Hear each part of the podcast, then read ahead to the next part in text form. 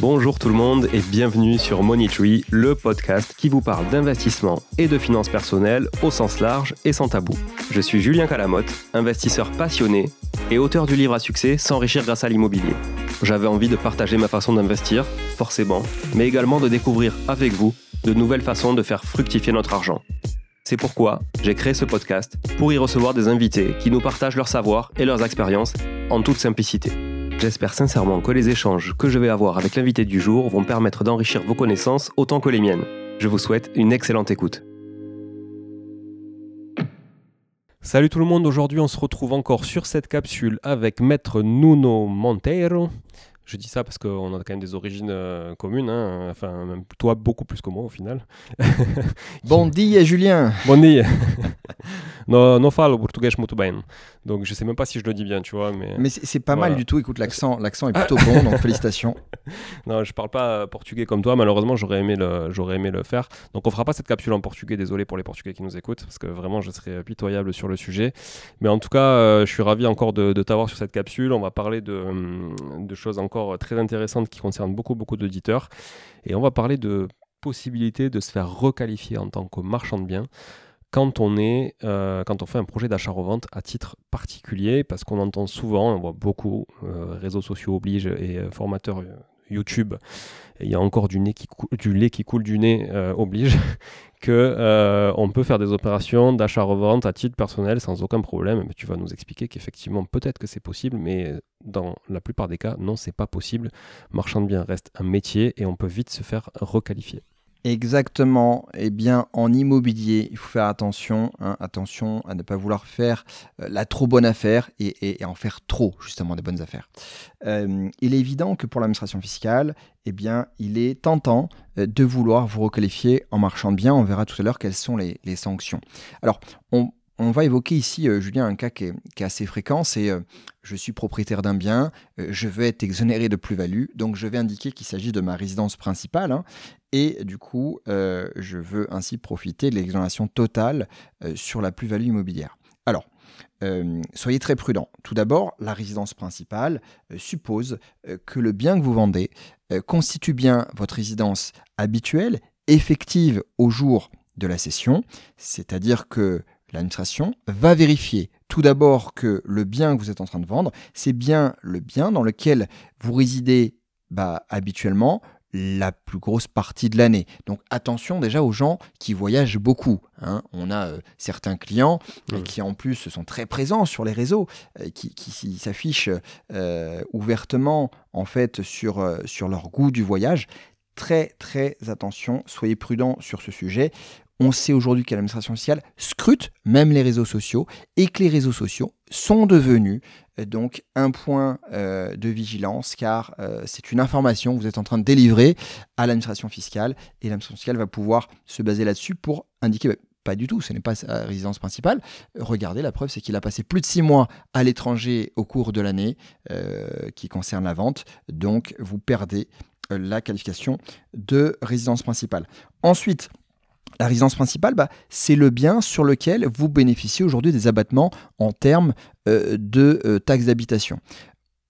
On a vu que depuis le 1er janvier, Julien, le site impôt.gouv.fr a changé. Mm. L'administration fiscale vous questionne, hein, vous demande comment sont occupés vos biens, qui est l'occupant, est-ce que c'est loué, est-ce qu'il y a un occupant à titre gratuit, est-ce que c'est votre résidence principale, est-ce que c'est une résidence secondaire Attention, euh, l'administration fiscale dispose désormais euh, d'éléments supplémentaires et euh, d'un bâton pour vous battre, hein, parce que si vous faites de fausses déclarations, je vois mal comment vous allez pouvoir dire qu'un bien constitue au moment de la vente votre résidence principale, alors que vous l'aviez justement déclaré en tant que résidence secondaire pour ne plus payer de taxes d'habitation. Totalement, ouais. Attention à ce piège. Ensuite, euh, l'effectivité. L'effectivité de la résidence principale, eh bien ça, vous pouvez le prouver par tout moyen. Il est évident que l'administration fiscale, en cas de contrôle, va vous demander de produire des justificatifs d'occupation. Donc, des factures à votre nom. hein. Je vois mal comment Mm. vous pouvez prétendre euh, qu'un bien constitue votre résidence principale si vous n'avez pas de consommation d'eau ni d'électricité sur place. Ouais. Même si, bien entendu, hein, chacun peut vivre comme il le souhaite. à la bougie. Vous pouvez vivre à la bougie comme un ermite, mais euh, bon, il, il faut avoir des éléments probants en cas de, de contrôle. Alors, Le cas qu'on a assez fréquemment, Julien, c'est le cas où je suis propriétaire d'un bien et pour maximiser la valeur du bien, qu'est-ce qu'on a tendance à faire? À le diviser euh, pour pouvoir vendre. euh, bah, au lieu de vendre un bien, je vends deux biens. En général, j'en Mm. tire un prix supérieur. Et attention à cette division, d'accord?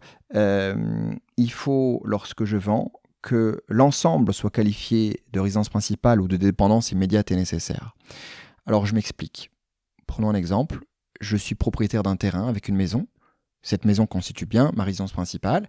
Et ce que je vais faire, c'est que je vais vendre une partie de mon terrain en tant que terrain à bâtir et l'autre partie euh, bâtie euh, comme une maison, tout simplement. Eh bien, attention, le terrain à bâtir que j'ai découpé ne constitue pas une dépendance immédiate et nécessaire et sera taxé à la plus-value immobilière. Pour que le bien constitue une dépendance immédiate et nécessaire, il faut tout d'abord que la vente soit concomitante avec le bien qui est ma résidence principale, c'est-à-dire que si je ne vends pas la partie bâtie à titre de résidence principale, l'autre partie ne sera jamais exonérée de plus-value. Donc premièrement, concomitance entre les deux ventes. Deuxièmement, il faut que le bien que je vends à titre de dépendance immédiate et nécessaire à ma résidence principale le soit réellement. Donc on peut imaginer un garage, une dépendance, une annexe, dans laquelle j'ai par exemple un atelier dans lequel je bricole, euh, un garage pour mes véhicules, une voie d'accès à la maison. Ça, c'est euh, des, des- sujets qui ont déjà été traités par l'administration fiscale et qui ont pu être reconnus. Donc, petit, euh, petit tips pour, euh, pour euh, les personnes qui nous écoutent. Dans ce cas-là, lorsqu'on fait une division par le géomètre, eh bien, on fait bien apparaître clairement dans le plan de division ces dépendances immédiates et nécessaires sur le terrain. Hmm. C'est un sujet qu'on a eu ensemble effectivement sur, euh, sur un dossier. Ouais. Hmm. C'est très, très, très nécessaire effectivement de faire ça. Ce qui donc du coup permet de, bah, de, de- de bénéficier aussi euh, de- d'Exo hein, pour, le, pour, la part, pour le vendeur, c'est ça, hein, pour la partie vendeur. voilà. Exactement. Et ce qui permet aussi euh, à l'acquéreur éventuel d'avoir un prix bien identifié de chaque lot qu'il achète avec une ventilation des prix, euh, ce qui lui permet lui aussi d'être assujetti à tel ou tel régime de TVA éventuellement derrière. Exactement. Attention, en effet, pour l'acquéreur, euh, ça pourra faire l'objet peut-être euh, du- d'une capsule euh, sur, sur le sujet. Mm. Attention hein, à la problématique, notamment lorsque je suis professionnel de la TVA, soit sur marge, soit sur le prix total. qui peut complètement fracasser un budget prévisionnel hein, d'un projet. hein, quand, tu projettes de faire de l'achat-revente, de la TVA sur prix total, ça a quand même une autre gueule que de la TVA sur marge. Quoi. Ah bah clairement, si je ne l'ai pas provisionné dans mon bilan prévisionnel et que d'un coup l'administration fiscale me demande 20% sur la Mhm. marge Ouais. ou sur le prix total, c'est pas du tout la même chose euh, et, et ça peut mettre à mal hein, euh, Mhm. carrément l'économie euh, globale du projet. Très clairement. Pour revenir sur, euh, sur le cas d'exonération du bien que je souhaite qualifier de, de résidence principale, attention au délai. Attention Julien au délai. Euh, L'administration fiscale euh, n'a pas prévu de délai entre la mise en vente et la vente euh, définitive du bien, mais euh, il est admis que dans un cas de conjoncture normale, un délai normal entre la mise en vente et la vente euh, est, est d'environ un an. D'accord? Euh, Et il a été admis lors de certaines crises immobilières que ce délai était porté à deux ans. Alors, on rentre dans un cycle immobilier. On sait que lorsqu'on parle d'immobilier, on parle de cycle. On est dans un cycle où les ventes sont de plus en plus longues. Euh, on est dans un cycle où aujourd'hui, il y a de moins en moins de ventes. Le volume baisse. On commence déjà à voir le marché frémir avec euh, par-ci, par-là, quelques baisses de prix également. Et avec cet euh, accroissement des délais entre la mise en vente et la vente, il est probable que l'administration fiscale soit à nouveau plus clémente, en tout cas on l'espère, euh, pour chacun, parce qu'on a de plus en plus de ventes qui dépassent le délai d'un an entre la mise en vente et la vente. Alors, pour résumer, le bien, donc, pour bénéficier de l'exonération de vente pour résidence principale, doit être la résidence principale effective. Il faut que la vente intervienne dans un délai raisonnable à partir de la mise en vente, d'accord? Et euh, attention, du coup, on parlait de requalification en marchand de biens, d'accord? Julien, on vient de le dire, c'est tentant euh, de pouvoir euh, passer chacune de nos ventes euh, en essayant de qualifier le bien vendu euh, de résidence principale. Je serai ainsi exonéré euh, plein de fois. Et, et ça me fait penser à, à un de mes clients lorsque je, lui- je lui ai demandé bah, tiens, euh, qu'est-ce que vous faites dans la vie? C'est un client qui est venu de me voir de loin pour avoir des conseils fiscaux et patrimoniaux. Et il me dit je suis vendeur de résidence principale. J'ai dit, comment ça? Vous, vous, êtes marchand de biens? Ah non, pas du tout. Ça, c'est un métier. Moi, je, je n'ai pas de métier, en fait. Je suis vendeur de résidence principale. J'ai expliqué moi. En fait, c'est quelqu'un qui occupe effectivement chacun des biens qu'il achète, sur lesquels il fait beaucoup de travaux, et il y vit clairement avec sa famille, et tous les trois ans, en fait, il déménage. Et en fait, il vit de cela il vit de ses prix de vente. Prix de vente, du coup, qu'il optimise parce qu'en faisant beaucoup de travaux dedans, c'est lui qui fait les travaux. Mmh. Et donc, euh, il, bénéficie de l'exonération totale de plus-value. Et il m'indiquait que cette plus-value lui permettait de vivre à chaque fois pendant trois ans. Dans l'intervalle, Dans l'intervalle.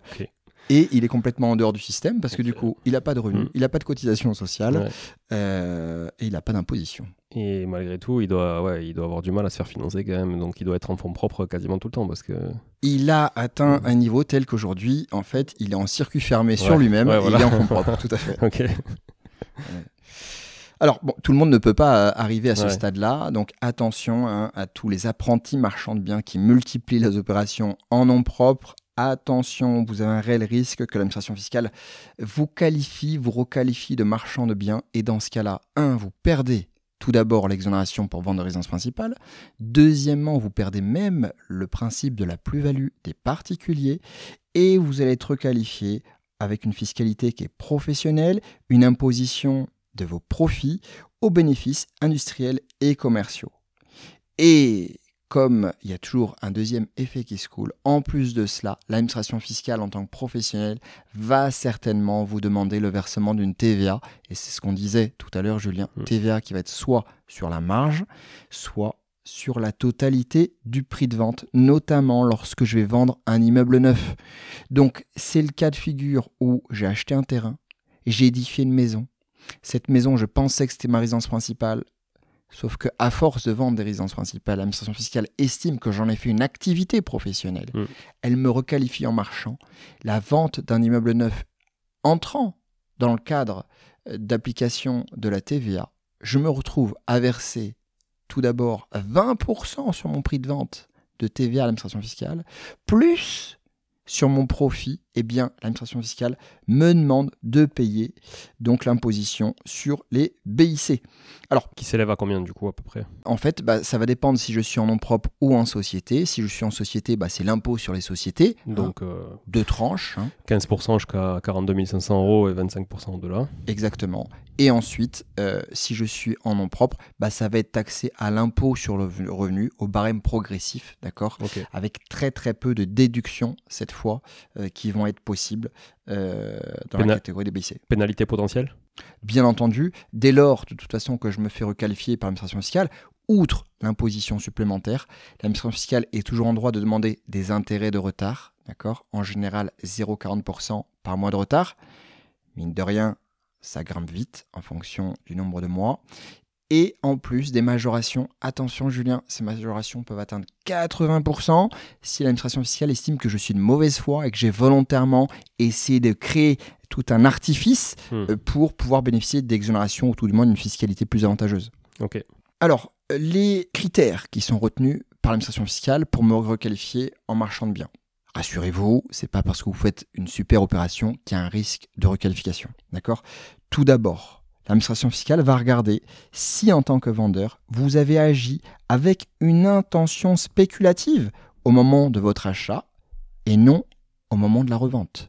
C'est-à-dire qu'on va essayer rétrospectivement de se mettre dans la tête de la personne qui est en train de vendre quel était son esprit lorsqu'il a acheté le bien est-ce qu'il a de suite acheté en sachant qu'il faisait une super affaire pour revendre rapidement Ou est-ce que non, il était plutôt dans une optique d'achat à titre personnel pour lui, dans le cadre de l'arbitrage de son patrimoine, d'accord? Et dans ce cas-là, euh, il, agit en tant que particulier. Donc attention, euh, si vous agissez avec une intention spéculative, c'est-à-dire que dès que je suis en train d'acheter, je remets tout de suite le bien en vente. Là, il me semble assez évident que l'intention spéculative peut être facilement prouvée par l'administration fiscale. Si j'ai de suite fait une annonce, euh, que je sois sous promesse de vente ou que je sois euh, déjà titré, eh bien, si j'ai une intention de revente rapide, eh bien, euh, l'administration fiscale peut faire apparaître ici le critère d'intention spéculative. Mais ce n'est pas le seul critère. On va également regarder s'il s'agit d'une activité habituelle et récurrente ou s'il s'agit de votre première opération. Il est assez rare que les gens se fassent requalifier lors de leur première opération, même si cette opération est très rentable. Donc, on a le droit toujours de faire des bonnes affaires, même en tant que particulier. Ce n'est pas interdit. Pour, pour euh, vérifier s'il s'agit de votre activité habituelle et récurrente, l'administration va euh, donc vérifier in concreto, donc dans votre cas d'espèce, si vous avez fait des démarches actives de commercialisation, si vous avez notamment participé à la viabilisation euh, d'un projet, si vous avez mis en place des moyens de commercialisation importants, euh, il est évident, euh, Julien, si tu fais un achat d'une grande parcelle de terrain, que tu divises en plusieurs parcelles et que tu mets un gros panneau de 4 par 3 sur mmh. ton terrain. pas du tout l'intention de le revendre. Non, pas bah, Voilà, exactement. C'est juste pour montrer à tout le monde que j'ai fait une super opération. ça, Personal branding, c'est tout. Donc si tu fais ce, type euh, d'affichage, de commercialisation, et que tu déploies tout cela euh, comme le ferait un professionnel, là, euh, tu es en train de montrer à l'administration fiscale que tu te comportes réellement comme un professionnel, ou en tout cas comme une personne qui a la volonté d'exercer véritablement une activité économique, activité économique qui rentrera donc dans le champ d'application de la TVA avec cette requalification en marchand de biens. Et là, évidemment, on parle, euh, bon, on a beaucoup parlé, euh, c'est vrai, sur cet épisode de, résidence principale, hein, de, faire ça sur la résidence principale, parce qu'il y a les notions euh, d'exonération de plus-value qui étaient intéressantes, donc ça peut être plus tentant, mais c'est le même cas, le risque de requalification sur des résidences secondaires ou sur des investissements locatifs. Exactement, et d'ailleurs le risque est encore plus élevé sur les résidences secondaires. on a un arrêt, Julien, qui est très très important, un arrêt qui est récent, qui émane de la Cour d'appel de Versailles du 7 décembre 2021, où il a été jugé que l'occupation à titre de résidence principale des immeubles vendus à la date de leur revente par le vendeur fait obstacle à ce que ces biens soient regardés comme appartenant au patrimoine professionnel d'un marchand de biens. C'est-à-dire que même celui qui est professionnel, qui est marchand de biens, dès lors que le bien qu'il vend était le bien qu'il occupait réellement à titre de résidence principale, on écarte tout risque de requalification professionnelle et donc, on écarte le reversement de la TVA et on écarte le régime DBIC. Donc, en réalité, on voit qu'il est plus, euh, il est plus euh, risqué de vendre un bien à titre de résidence secondaire en réalité que de mm. vendre un bien à titre de résidence principale. Ce qui est, ce qui est fou effectivement parce que d'un côté tu es quand même euh, mangé par défaut à 36,2 si tu n'as pas d'abattement évidemment euh, dans les, si tu vends dans les 5 premières années ce qui est le cas d'un achat-revente souvent alors que dans l'autre cas effectivement tu es exonéré de plus-value mais finalement tu prends moins de risques. Par contre on parle là de marchand de biens qui détient sa résidence principale en nom propre pas via sa société de marchand de biens on est d'accord? Exactement dès lors que c'est détenu par la société de marchand de biens pas de débat, pas de sujet, vous allez être taxé. Yes. Exactement. Euh, par contre, on, ouvre ici une petite parenthèse. Bien entendu, le marchand de biens peut détenir sa résidence principale via une société du hmm. type SCI, transparente fiscalement, et dans ce cas-là, il pourra bénéficier de l'exonération pour vente de résidence principale dans une SCI transparente fiscale. Ok, très clair. L'autre risque, Julien, bien entendu, c'est que euh, si le bien euh, n'est pas considéré comme votre résidence principale, attention, on n'oublie pas le risque d'impôt sur la fortune immobilière qui s'ouvre dès lors que vous avez un patrimoine supérieur à 1 300 000 euros. Eh bien, patrimoine net Patrimoine net. Net de dette. Exactement. Donc, on prend la totalité de vos biens, on diminue la valeur de ces biens de la valeur du capital restant dû au 1er janvier sur chacun des emprunts mmh. contractés pour l'acquisition des biens. Et donc, si ce patrimoine net total dépasse 1 300 000 euros, je suis taxé à l'impôt sur la fortune immobilière avec un seuil de déclenchement donc d'un million 300 000. Mais attention, je suis taxé à partir de 800 000. C'est-à-dire qu'il y a un double seuil. Le seuil de déclenchement 1 300 000, si je le dépasse, eh bien je vais être taxé pour la partie qui dépasse 800 000 euros de patrimoine.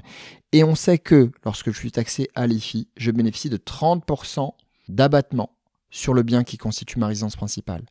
Donc, outre les redressements possibles qu'on vient d'évoquer, eh bien si je suis à l'IFI, je vais en plus perdre l'abattement de 30% sur le bien que j'estimais être ma résidence principale, qui finalement vient d'être taxé à la plus-value. Mmh, totalement. Donc ça veut dire que, pour, pour faire une parenthèse sur l'IFI, ça veut dire que j'ai plus d'intérêt à avoir peu de dettes sur ma résidence principale que sur mes autres biens locatifs, puisque j'ai un abattement plus important sur ma résidence principale en matière d'assiette imposable à l'IFI, on va dire, c'est ça, que sur les biens locatifs. Exactement, ça va forcément plus impacter l'actif net hmm. euh, à déclarer si, euh, si je n'ai pas d'abattement, donc sur une résidence secondaire par exemple ou sur un bien locatif, c'est 100% de, du capital restant dû sur, sur l'emprunt qui, qui sera déductible, tout à fait. Je pense qu'on a balayé pas mal de, choses sur ce sujet de requalification. C'est très intéressant. Est-ce que tu vois d'autres choses à ajouter pour euh, clôturer cet épisode? Eh bien, la dernière chose que j'ajouterais, c'est outre le redressement fiscal, attention, ne négligez pas également les cotisations sociales. Et les deux régimes sont totalement indépendants, d'accord? Car le régime social des indépendants pourrait, outre le redressement fiscal, euh, vous demander de verser des cotisations sociales. Donc, soyez très très prudents sur vos opérations. Parfait. Belle conclusion, Nuno. Merci encore pour cette capsule très enrichissante. N'hésitez pas toujours à réécouter les capsules, à réécouter, à réécouter. Il faut que ça rentre. Une fois qu'on a eu le cas, je pense que ça rentre très facilement, mais euh, essayez de l'anticiper au maximum, justement, en écoutant tous les épisodes, toutes ces capsules, qui peuvent être vraiment très intéressantes pour éviter beaucoup d'erreurs. Merci à tout le monde encore d'être là et d'être euh, fidèle au poste. Je vous dis à très bientôt, à mercredi pour un nouvel épisode avec un invité et à dimanche prochain pour une nouvelle capsule, peut-être aussi intéressante que celle-là, on ne sait pas, on va voir. Merci beaucoup Nuno. On se le souhaite. À très vite. Ciao, ciao. Bon, si vous êtes là, c'est que vous avez écouté jusqu'au bout et a priori, l'épisode vous a plu. Si c'est bien le cas, n'hésitez pas à le partager autour de vous. Notez ce podcast sur Apple Podcast et Spotify en laissant un commentaire 5 étoiles. Je ne vous le répéterai jamais assez, mais c'est grâce à vous que ce podcast vit aujourd'hui et peut continuer de vivre en vous proposant un contenu toujours plus qualitatif. Merci encore, je vous retrouve très vite sur un nouvel épisode de Money Tree. En attendant, je vous souhaite la meilleure des réussites dans vos projets et un bon enrichissement. À très bientôt.